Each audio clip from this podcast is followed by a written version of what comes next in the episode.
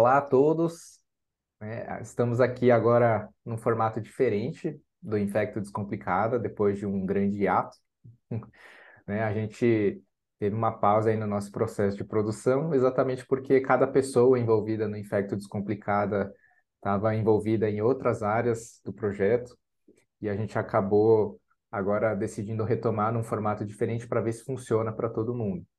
Né? E dentro desse processo do Infecto Descomplicado, a gente conta agora também com a parceria do nosso grande amigo, né? E o Dr. João Teles, né? É, gostaria que você se apresentasse um pouquinho, João. Tá bom. É, primeiro, é, obrigado pelo convite de participar, né? Uh, a gente já é amigo desde o Emílio, uh, então a minha formação é eu me formei como médico na Faculdade Evangélica do Paraná. Uh, fui a São Paulo, fiz a residência de infectologia no Emílio Ribas, fiz o meu doutorado, defendi ele pela USP e hoje em dia eu trabalho uh, meio a meio. Trabalho em São Paulo, no AC Camargo, na parte de monitorização de nível sérico de antimicrobianos, né? Uh, e trabalho no Paraná também na parte de eh, controle de infecção hospitalar do Hospital da Mackenzie aqui em Curitiba. Acho que é isso. Perfeito. E por que, que eu queria que o João já se apresentasse desse jeito, né? Porque eu queria já introduzir o tema exatamente da nossa discussão, né? A gente escolheu de uma forma muito especial esse primeiro tema da nossa discussão, que é exatamente vancomicina, né? Os novos guidelines. Já não tão novos agora em 2023, mas que eu acho que ainda é novidade para muita gente, né? É, felizmente, a gente agora, depois dessa mudança no estado da pandemia, né, a gente consegue respirar e discutir ciência né, em outros âmbitos, né, dentro da infectologia, em qualquer, acho que outra especialidade, a gente consegue sair um pouco do tema Covid e entrar um pouco agora em todos os outros temas também muito necessários aí, né? E para introduzir, então, a gente quer é, explicar de uma forma muito geral e debater um pouco aqui, né? Essas mudanças nos protocolos de 2020, né, que saiu de forma multidisciplinar entre várias sociedades, a sociedade da, de infectologia, de farmacêuticos, de clínicos, né, que soltam um novo documento em 2020, mudando basicamente e de forma muito substancial a prática do uso da vancomicina né, para pacientes críticos.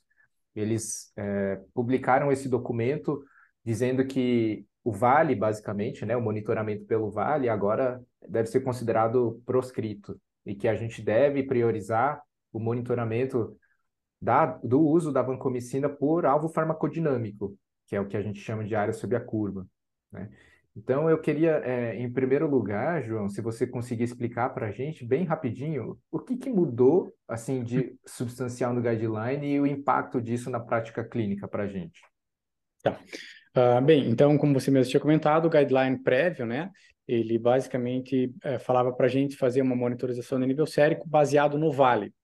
É, mas de onde que vem essa história do vale, né? Primeiro a gente tem que entender o, como a Vanco funciona. A Vanco vai funcionar tanto na parte de efetividade quanto na parte de toxicidade, embasada em uma medida, que a medida é a área sobre a curva, né? Então, é, toda a concentração cumulativa aí das últimas 24 horas.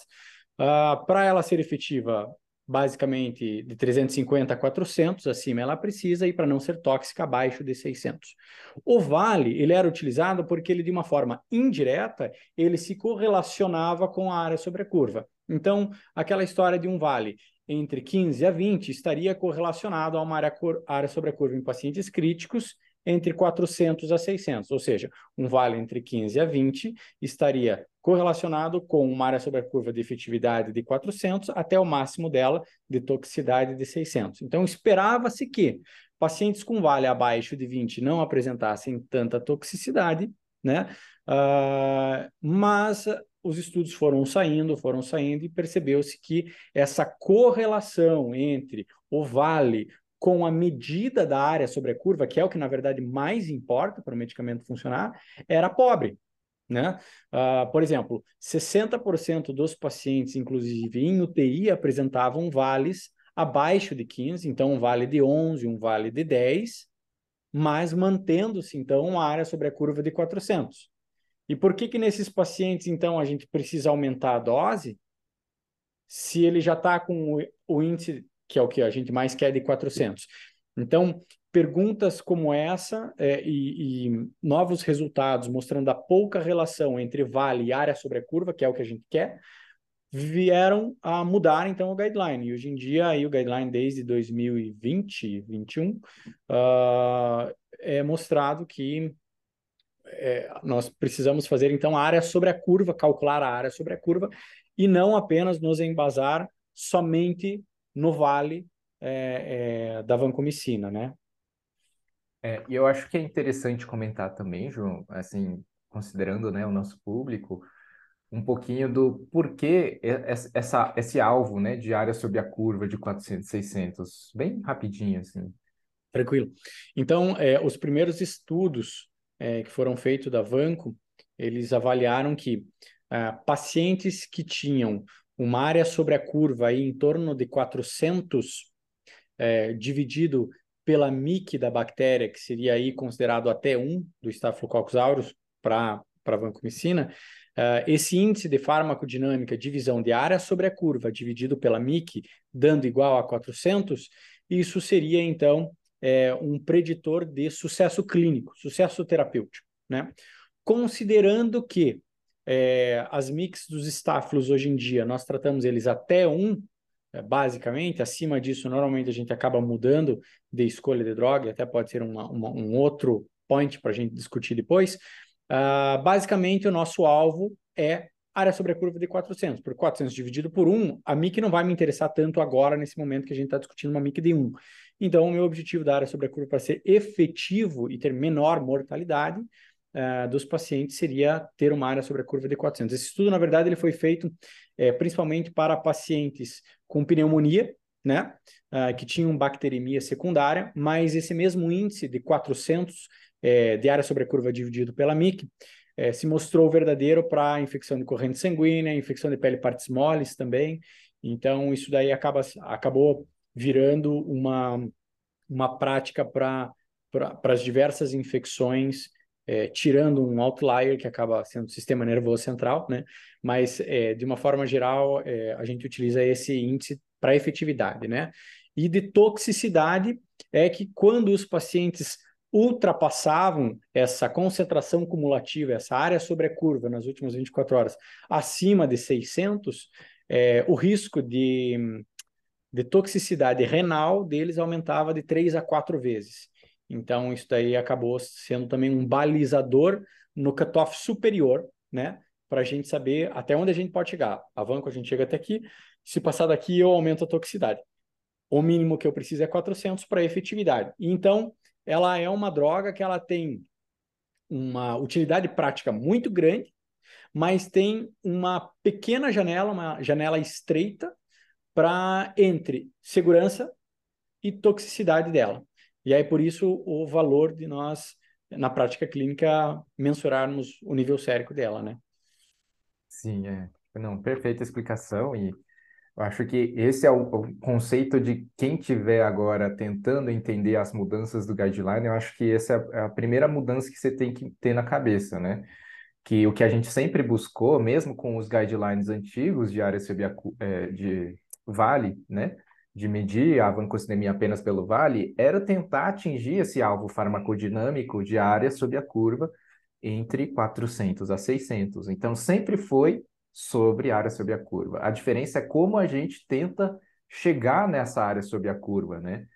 Então, antes era uma estimativa, né? Eu não vou falar que era um chute, mas era realmente uma estimativa em que a gente tentava chegar próximo dessa área sob a curva, estimando, baseando numa curva, né? Quando a gente olha uma curva e fala, se o meu mínimo é isso, daqui para trás provavelmente eu tive uma exposição muito maior, então eu garanto que eu cheguei naquele alvo mínimo.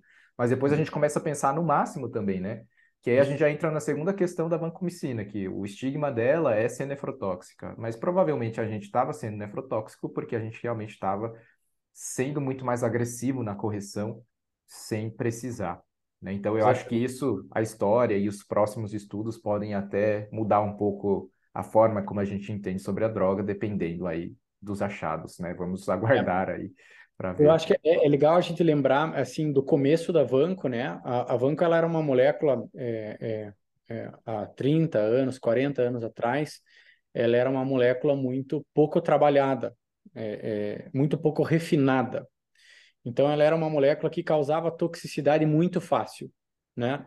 Uh, em, ao longo dos anos, a molécula da Vanco ela foi sendo purificada, trabalhada e assim é. por diante. Então, no começo toxicidade... era chamada de lama do Mississippi, né? Exatamente. Tão impura que era, ficava marrom o composto. Exatamente isso. Então, é, aos poucos ela foi aprimorando-se, então, né, a, a parte é, da própria molécula, e aí você tem uma toxicidade menor do que comparada anteriormente. Mas o que vale, é, quem sabe, para ter um, para a gente ter um balizador, um norte de comparar é, pré e pós, né, é, é, alvo de protocolo. Então, qual era a toxicidade com vale, qual era a toxicidade agora que a gente mede com área sobre curva, né? Só para a gente ter uma noção. É, quando a gente media um vale, é, isso tem uma revisão sistemática falando, quando a gente media um vale acima de 15 miligramas por litro, ou seja, entre 15 a 20 miligramas por litro, que era normalmente o que era preconizado para pacientes em UTI, pacientes mais graves, né? Ah, essa toxicidade ela beirava em torno de 25, 26%. Uh, quando é comparado, então, a, o nível sérico no vale da Vanco abaixo de 15, a toxicidade vai para em torno de 10 a 11%. Né? E quando a gente compara, então, a, área so, a monitorização em área sobre a curva, a toxicidade fica menor ainda, fica abaixo de 10% frequentemente. Então, a depender, claro, do perfil de paciente em que você está trabalhando, isso é lógico. Uh, e qual é o critério em que hoje em dia a gente utiliza para definir nefrotoxicidade, né? Que aí acaba sendo é, um aumento de 0,5 na creatinina desses pacientes ou é, uma, é, é uma, uma, um aumento de 50% do, do baseline dela, né? Então, é, os estudos, eles não, porque não adianta a gente comparar, às vezes, um estudo que mediu de uma forma, a nefrotoxicidade, com outro que mediu de outra forma. Aí está comparando banana com maçã, aí não dá. Uh, então, pegando esses estudos que mediram, tiveram o mesmo critério de nefrotoxicidade, o que a gente encontra é isso: acima de 15, só no vale, 25%, só no vale abaixo de 15, 11% de nefrotoxicidade, e área sobre a curva normalmente abaixo de 10% da toxicidade. Uhum. Não, perfeito. E quando que a gente deve usar né, esse monitoramento de. E quando a gente não deve usar também, acho que é outro ponto importante, né? Quando que a gente pode e quando a gente não pode usar esse tipo de estratégia para monitorar a vancocinemia, conforme os nossos guidelines. Tá. É, bem, então, é, eu, eu, até a gente estava comentando antes, né?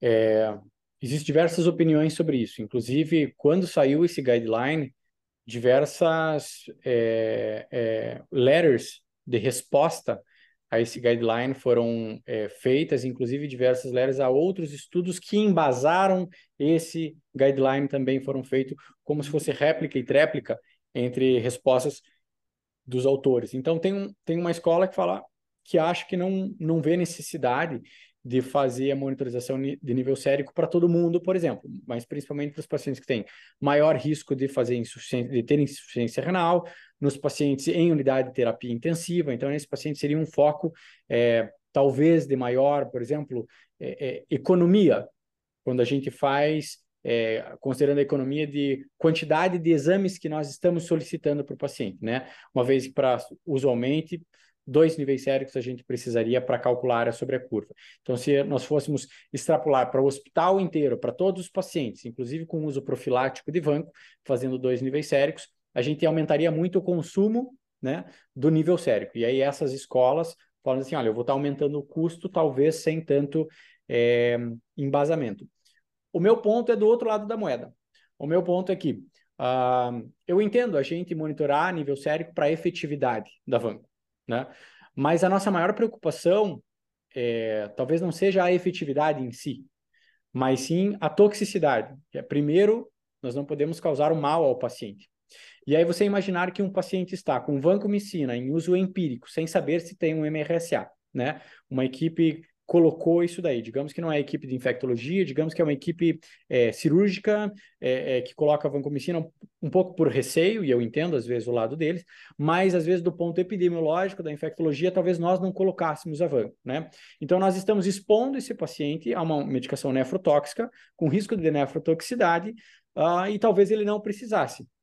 Meu ponto de vista é desse lado da moeda. Então a gente não pode causar mal nesses pacientes que não precisam de banco, mas estão utilizando o banco porque a equipe às vezes quer prescrever. E a gente sabe que não é muito a ferro e fogo. Tem alguns hospitais que funcionam assim, mas tem outros hospitais que não. Tem os outros hospitais que você tem que ter uma flexibilidade, que se a equipe cirúrgica prescrever o banco, é, você vai ter que entender, vai ter que conversar e vai manter a banco, mas você vai ter o teu papel de pelo menos evitar ao máximo a nefrotoxicidade dessa banco. Então eu sou da opção de é, fazer a monitorização para praticamente é, todo mundo, exceto quem utilizar menos de 48 horas de vancomicina. Né? Uh, não está utilizando mais de 48, aí eu acho que não vejo necessidade, até porque a nefrotoxicidade a vanco ocorre entre o terceiro e quarto dia, normalmente aí no quarto dia está ocorrendo. Então, é, é, na minha opinião, acaba, eu acabo seguindo essa, essa, essa linha. E aí é, tem a grande discussão dos pacientes dialíticos, né? uh, como que a gente vai monitorizar a área sobre a curva nos diversos tipos de diálise que nós temos. Então, você tem diálise intermitente, que é um tipo de diálise, você tem diálise contínua, que é outro tipo de diálise.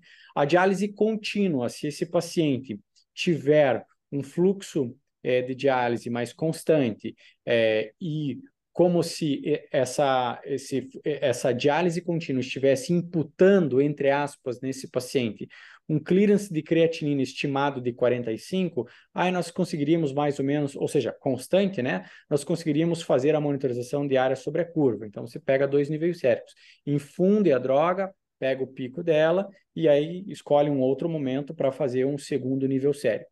Uh, então, na diálise contínua, eu acho mais fácil de fazer isso.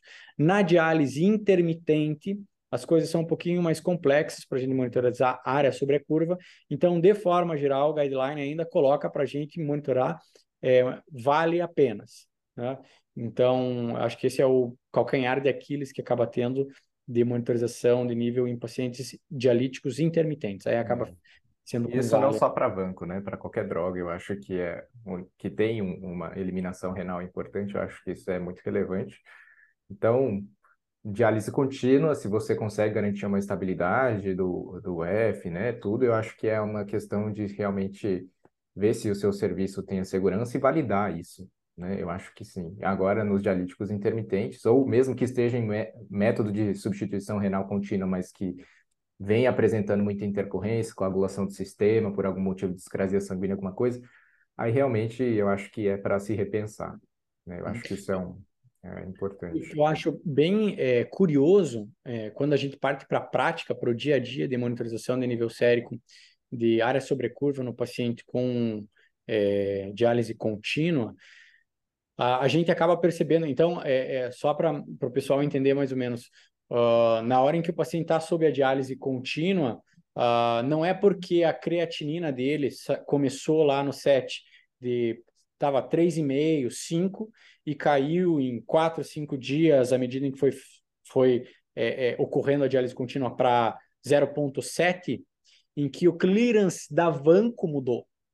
Isso não, não tem essa correlação, porque às vezes a gente está avaliando o paciente em diálise contínua e vai vendo assim, a, a, a creatinina caindo, caindo, caindo, caindo, caindo, e você se assustando porque não está convergindo com os resultados do, da monitorização da vancomicina, mas não vai convergir mesmo, porque o filtro da diálise contínua, o que ela vai tirando de creatinina sérica, não está correlacionado com o que ela vai tirar de vancomicina.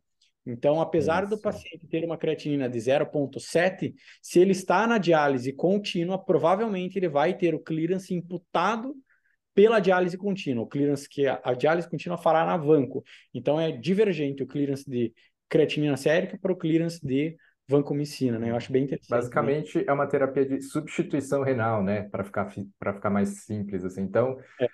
é a máquina, né, que basicamente faz a, a, eliminação da droga. Não se a partir do momento que está em terapia de substituição renal, você não leva em consideração o clearance de creatinina, né? Você não pega a creatinina sérica para monitorar o seu nível sérico, você realmente leva em consideração que ele está em diálise e aí você estabelece isso como parâmetro. Eu acho que isso também é bem interessante.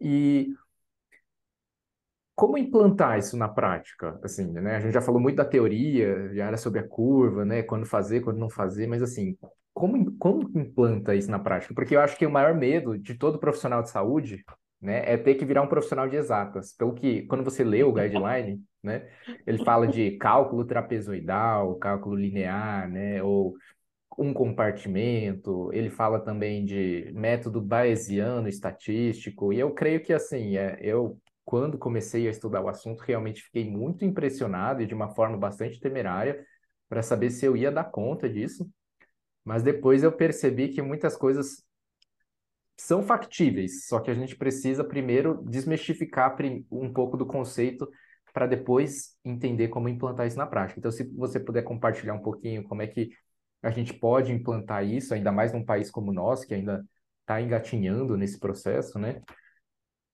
É, a gente pode compartilhar junto, né? Porque eu sei que você também faz toda a monitorização em área sobre a curva. É, mas, assim, um, eu falo e aí eu, e aí eu já vou também pedir para você colocar quais foram talvez os, é, é, é, os fatores que dificultaram uma coisa ou outra, né? O primeiro fator que eu acho bem legal de comentar é a gente tem um, um, um, um colega profissional de saúde que é o Ronaldo Morales Júnior, ele é, trabalha no, no Sírio, né? E ele fez um, um, questionário aí é, que acabou é, os dados acabaram não sendo publicados, ele acabou não publicando esses dados, mas é muito interessante que a gente tem que é, como os hospitais aí da região sudeste, né, uh, faziam a monitorização de van. Uh, e de uma forma geral aí quase aí é, é, é, 40% dos hospitais, 40, 45% dos hospitais simplesmente não tinham monitorização de nível sérico de van. Né? O que eu acho que é uma realidade que a gente vê na prática mesmo isso. Né? Diversos hospitais realmente não têm monitorização sérica de van. Ah, e quando ele vai questionar dos, é, dos, dos hospitais que fazem a monitorização de nível sérico, é, por exemplo, de, de Vanco com Vale, por que, que eles não fizeram, então, para não migraram para a área sobre a curva? E aí converge com a tua pergunta, porque eu acho que mostra as principais barreiras né, de migrar entre vale para a área sobre curva. É, e as respostas, ah, eu achava que as principais respostas seriam custos, quando eu estava lendo o trabalho, mas não. As principais dificuldades foram, primeiro, necessidade de treinamento contínuo da equipe. 70% dos, das pessoas que fazem vale não queriam migrar para a área sobre curva ou sentem dificuldade de migrar para a área sobre curva, porque é, entendem que vai ter que fazer muito treinamento das equipes de uma forma contínua e, inclusive, elas reciclarem o seu conhecimento. A segunda coisa, além da dificuldade de tempo para fazer esses treinamentos, a sinceridade de quem respondeu foi bem interessante, que eles colocam falta de conhecimento, né? falta de familiaridade com o que é a área sobre a curva, como calcular a área sobre a curva, que converge justamente com o que você é, comentou. E em terceiro lugar, vem custos. Eu achava que seria o inverso, achava que custos vinha antes e depois vinham essas demais. Uh, então, no Brasil, a gente está em um, em um cenário onde é meio é, é, um abismo praticamente, na minha opinião, assim que eu, que eu vejo da prática clínica entre a, o que ocorre a prática clínica em países desenvolvidos, como Estados Unidos e toda a, a parte da região europeia, né, principalmente Europa é, ocidental, uh, conosco, porque lá, quando a gente vai comentar, é, às vezes, por que, que não faz área sobre curva, é, não é tanto a, a questão de conhecimento técnico. Eles conhecem, eles sabem o que é, eles estão familiarizados com isso, porque há anos já eles trabalham, eles estão familiarizados com essa técnica. Aqui no Brasil, esse guideline pegou basicamente todo mundo de surpresa. O que é? Como eu vou fazer essa monitorização em área sobre a curva? Como eu vou calcular isso? Então, aqui, além do passo de custos, que muitas vezes eles têm lá, a gente tem o passo antes de ficar familiarizado com todo o processo. É, então, eu acho que essa é uma barreira muito grande e que foi uma barreira em que inicialmente a gente enfrentou é, para instituir o protocolo, porque não é que você vai instituir um protocolo, por exemplo, de uso racional de antimicrobianos, que você vai deixar, às vezes, de usar um meropenem para um, uma bactéria que é multissensível e vai utilizar uma ceftraxona para essa bactéria, né? Esse conhecimento do porquê fazer isso é meio geral hoje em dia, mas o conhecimento do porquê migrar do vale para a área sobre a curva é um gap muito grande no Brasil. Então, você ter que explicar para as equipes, é, fazer uma educação realmente, às vezes não é nem uma educação, é um debate. Né? Não é questão de. É, eu, eu, nem. nem a, a, a, história de ah, a gente tem que fazer educação continuada, até acho que às vezes é um pouco de pedestal que a gente sobe. É, acho que não é isso, é um debate, é uma troca de ideias. Vamos, vamos lá, por que, que você quer fazer o vale? E eu te falo por que, que eu quero propor a área sobre a curva. E a gente pesa na balança quais são os argumentos mais é, propícios para o nosso serviço, porque às vezes um serviço e outro difere completamente.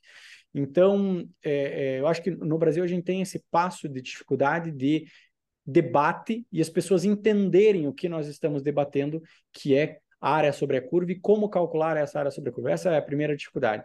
A segunda dificuldade que eu acho é a parte de organização da dinâmica. Né?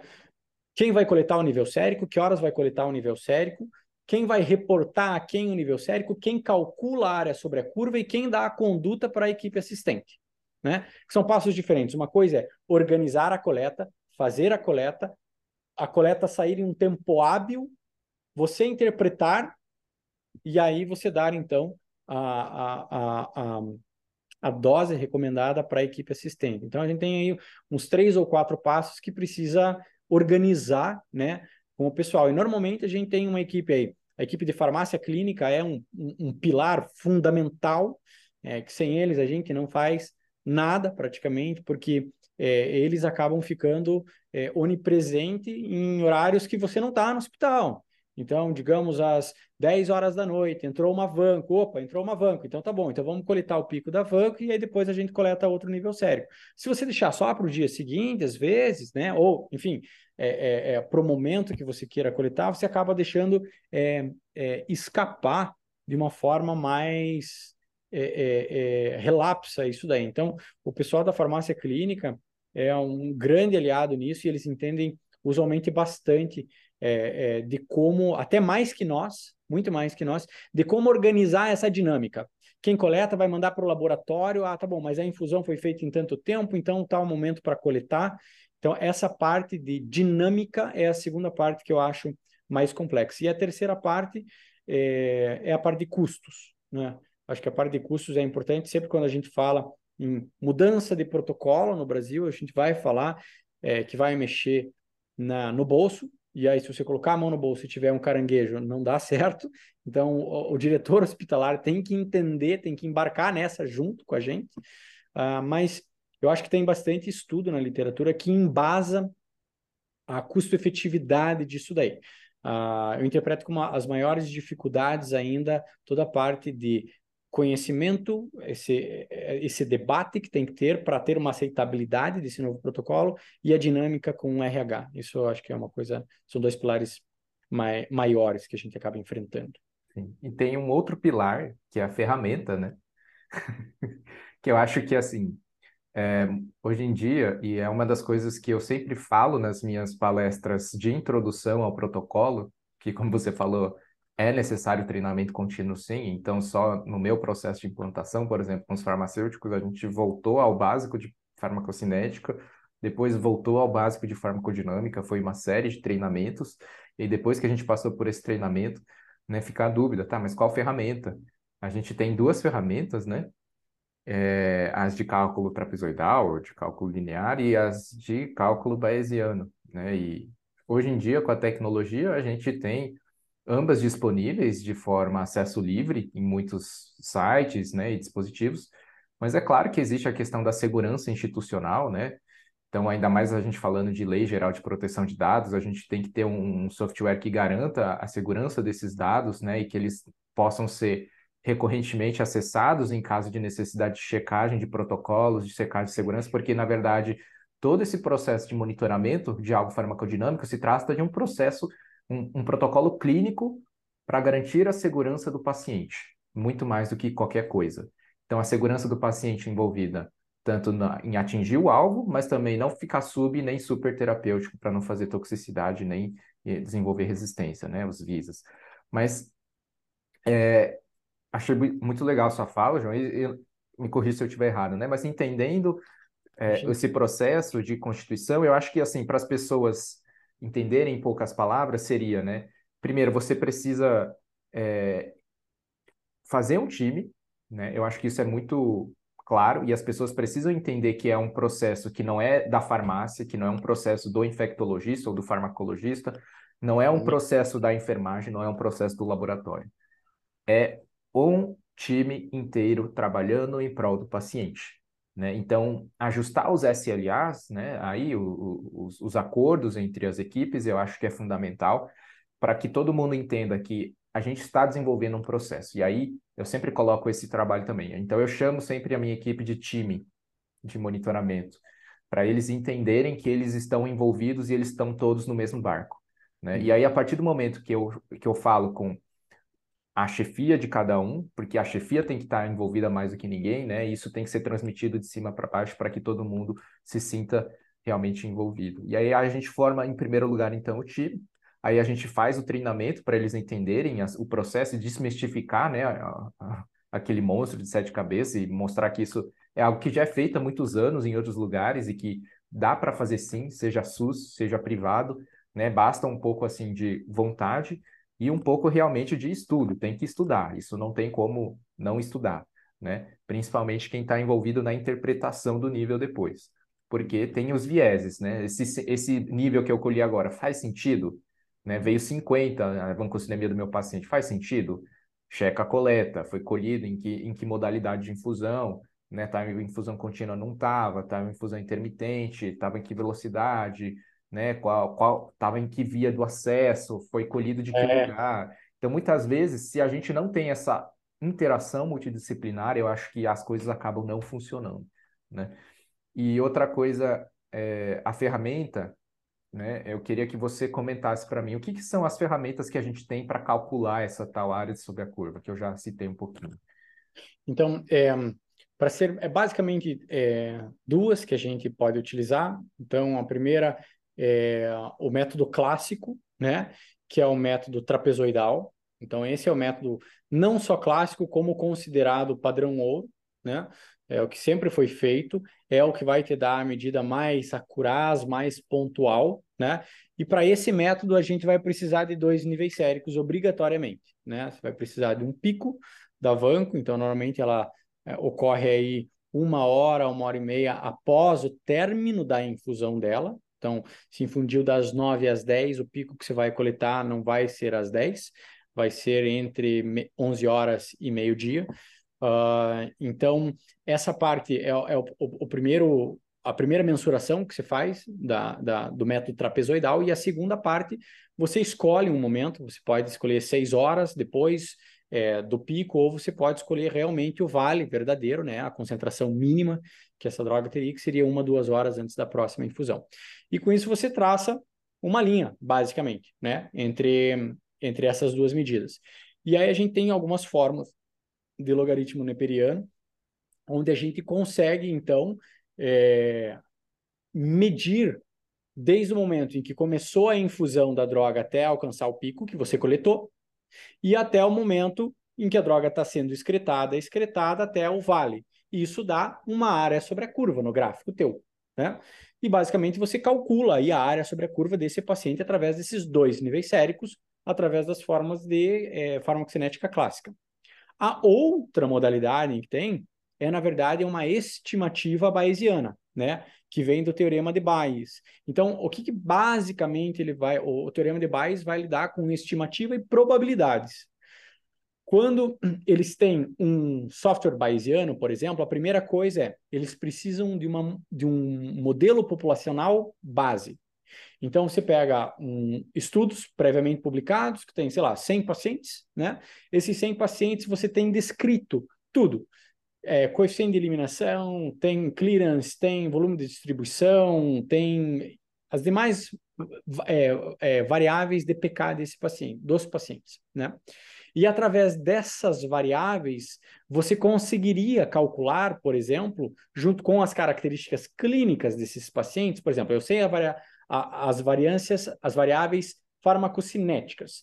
Aí eu coloco as características clínicas, peso, altura, creatinina desse paciente, e somando as duas coisas, as variáveis de farmacocinética apresentada com as variáveis clínicas, você consegue predizer o que esse paciente faria com a vanco. Então, é um modelo de estimativa, ele não é o padrão ouro, né? Uh, e aí esse modelo ele tem algumas é, vantagens, por exemplo, tem vantagens e tem desvantagens. Uh, as vantagens que ele pode ter, uma vez em que você, que o software bayesiano, ele sabe, na hora em que você imputa, por exemplo, você imputou que o paciente tem 70 quilos, 1,80m, tem creatinina de tanto e é uma infecção grave. Ele pega esse perfil de paciente e fala assim: tá bom, entendi qual é o perfil. E aí você imputa a dose. Você vai colocar um grama de vanco. Ele automaticamente ele já sabe o que é esperado de pico, o que é esperado de vale. Então, através disso, ele forma uma linha do que é esperado, do que é predito para esse paciente, né? E aí você coleta o teu nível sério. Digamos que você coletou um nível sérico, só coletou o vale.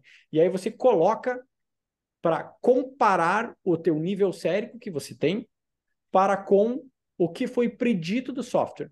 E aí ele encontra, então, um meio termo do que está acontecendo com o paciente para ele ter chego naquele resultado de vale. Ele ajusta as variáveis dele.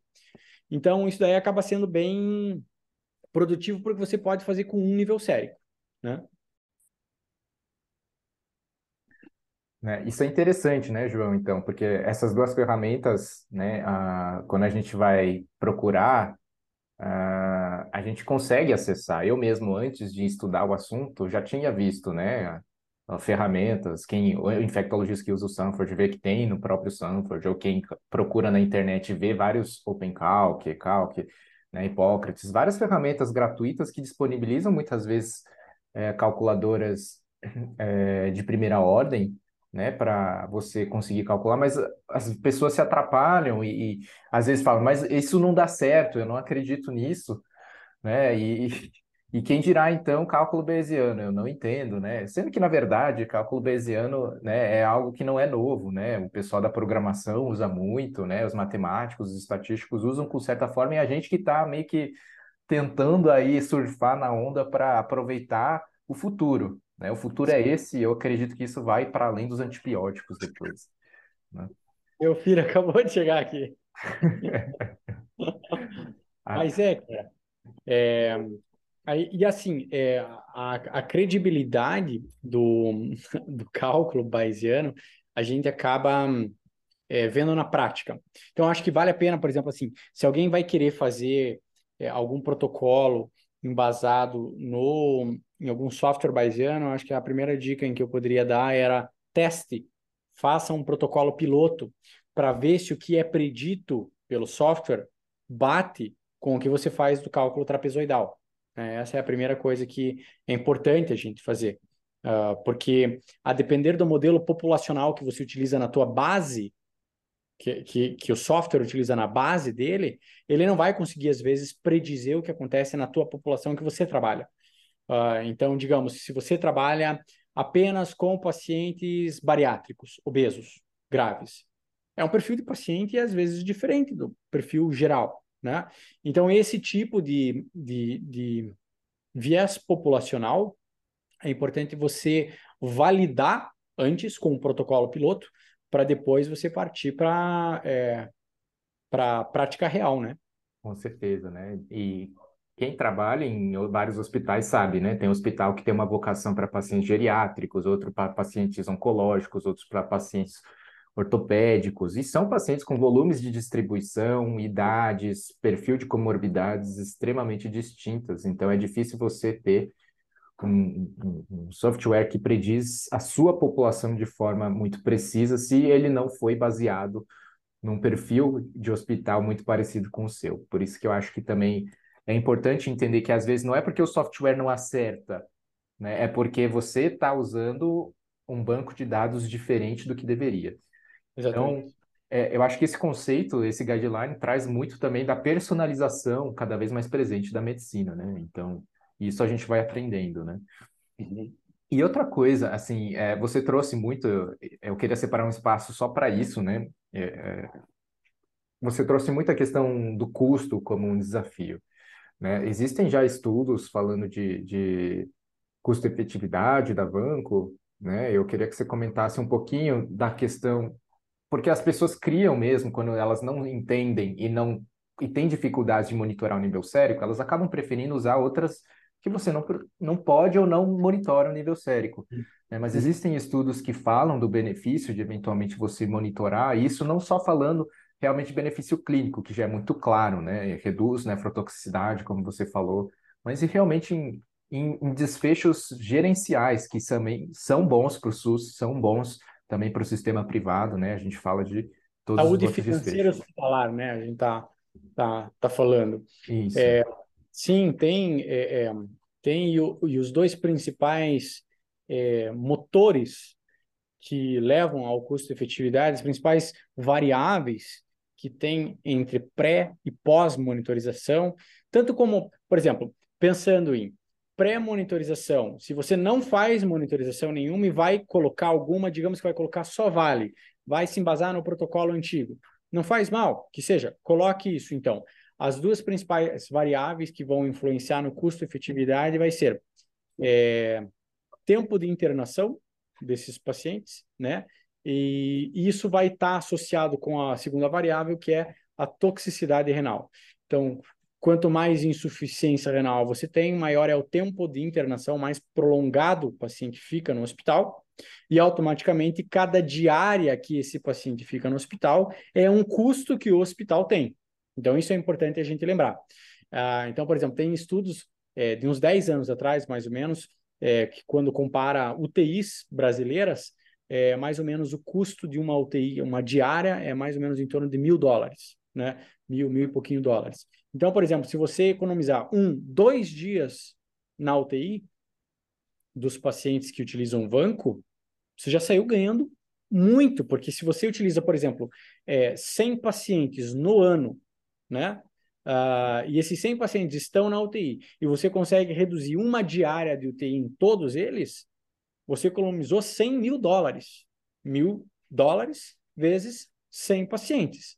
Então você está economizando 100. Então isso é, é de uma é de uma escalabilidade, né, de, de financeira, é, uma vez que a Vanco é muito utilizada, é muito entre aspas fácil atingir é, é, esse nível, principalmente quando você não faz uso de monitorização a nível sério. Se você não faz uso de monitorização no nível sérico, é, é praticamente garantido o teu desfecho de custo e efetividade. É, tem revisões sistemáticas sobre isso, dizendo que não é só benefício clínico, como também benefício financeiro para a tua instituição. Ah, e o que eu acho interessante a gente falar, a gente vem, é, a, a, medicina, de uma forma geral, a gente vem de uma escola onde a gente aprende a ver o paciente. Eu acho super legal, acho super nobre isso mas a gente não aprende a ver os custos.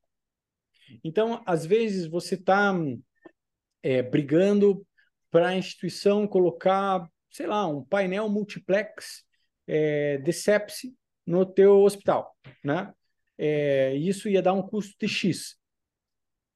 Mas você não tem uma monitorização de nível sério de banco, que você utiliza muito banco no seu hospital. Cara, talvez seja ao invés de é, é mudar a chavinha, ao invés de você pedir, então, essa tecnologia que está pedindo, mostre um custo-efetividade em algum outro lugar, você vai economizar, e aí com o que você economizou, você joga. Não, ó, consegui economizar, sei lá, 2 milhões, 3 milhões, 4 milhões para vocês. Vocês conseguem me ceder 100 mil reais para a gente fazer, então, painel multiplex? Pra... Então, essa visão administrativa de economizar de um lugar para você ter argumento para a direção, para você quem sabe, implantar outras coisas no hospital é muito interessante, porque aí o protocolo de monitorização do nível sérico não abre portas apenas para um time DTDM, não, ele abre portas para novas tecnologias que antes o hospital não tinha condição financeira de arcar, porque agora você está economizando. Então, aí, é, essa, essa visão administrativa é importante a gente ter, e a gente da medicina, às vezes, na nossa residência, pelo menos, a gente não tem muito contato né, com custo, qual é custo-efetividade, custo-benefício, é, todas essas interpretações que tem, essas nuances, né? E se, por outro lado, você está num é, protocolo de vale e vai mudar para um protocolo de área sobre a curva, também tem já estudo de custo-efetividade mostrando que funciona super bem. E você consegue economizar milhões, a depender da quantidade de pacientes que uh, utilizam no ano.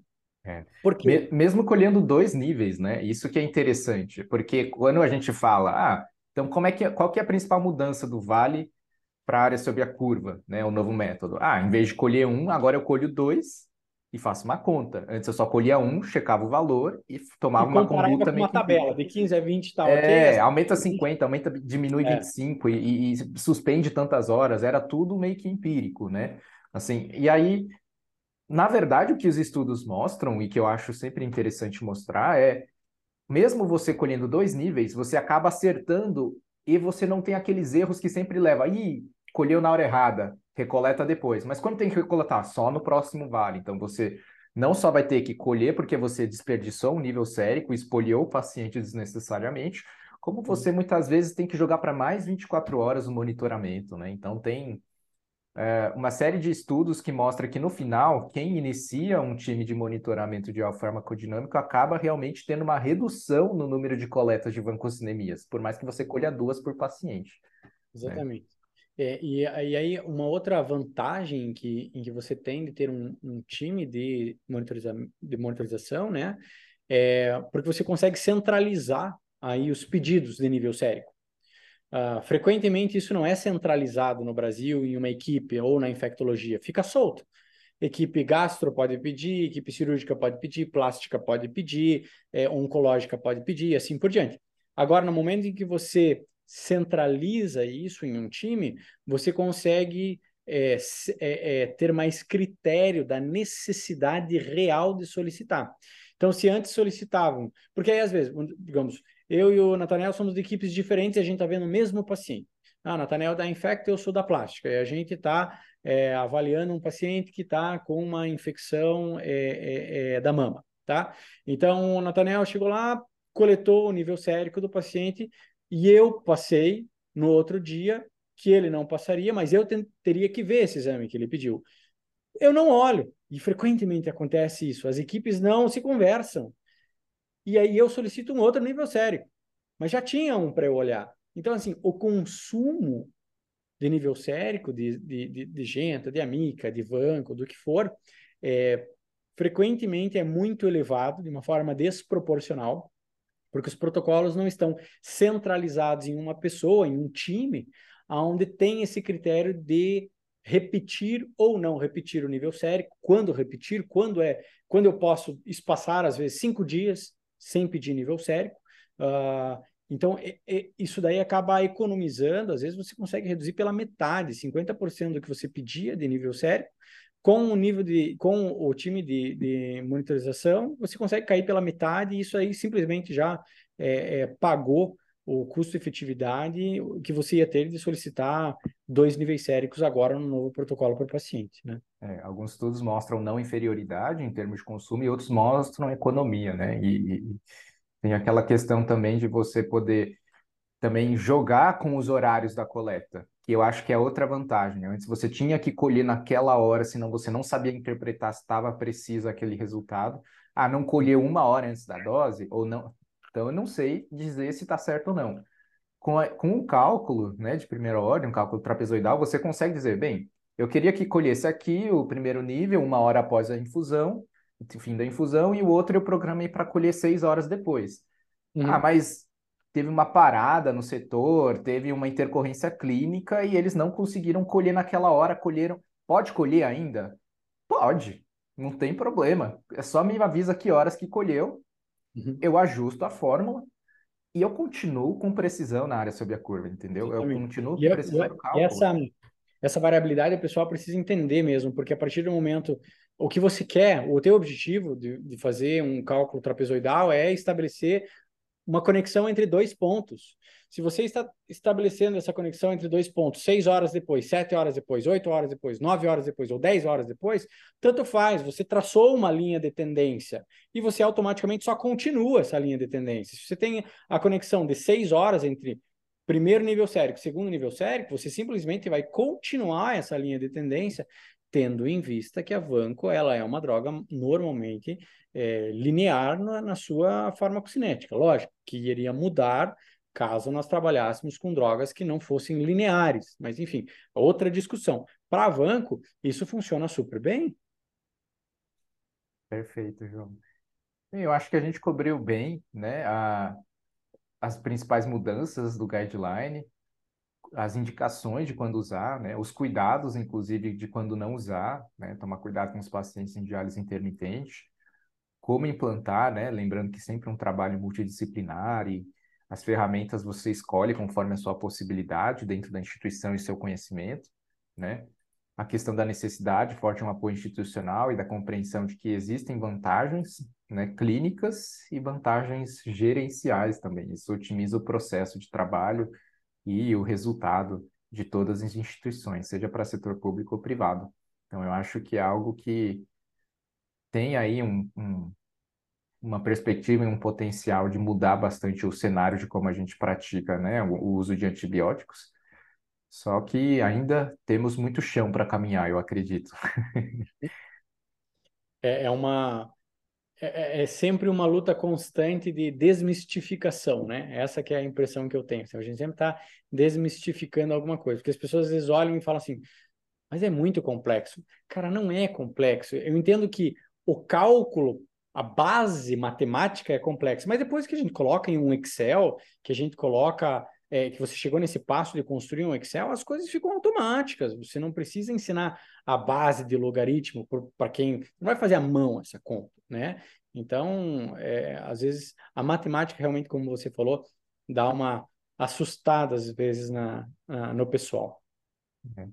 Mas no final, quando você entende um pouquinho da base e põe na planilha, como você falou, ou cria um aplicativo, ou usa um aplicativo externo, a preferência que for, que resta é só o raciocínio clínico mesmo. E eu acho que isso está todo mundo muito acostumado, né? Então, eu acho que dá para fazer, sim, né? A gente está provando aí, lutando para provar que dá para fazer. Com certeza. Então tá bom, João.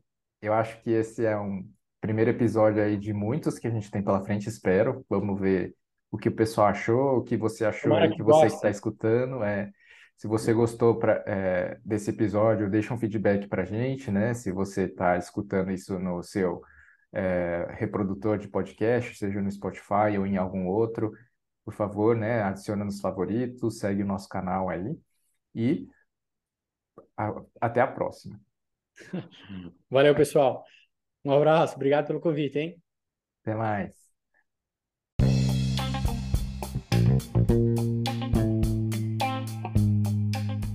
Gostou desse episódio? Mande suas perguntas e responda a nossa enquete para debatermos na próxima publicação. Adicione o canal nos seus favoritos, no seu reprodutor de podcasts e acione o alarme para ser avisado quando mais episódios forem ao ar. Infecto Descomplicada, uma realização Juan Fernandes, André Cotia, João Teles e Natanael Adguardana.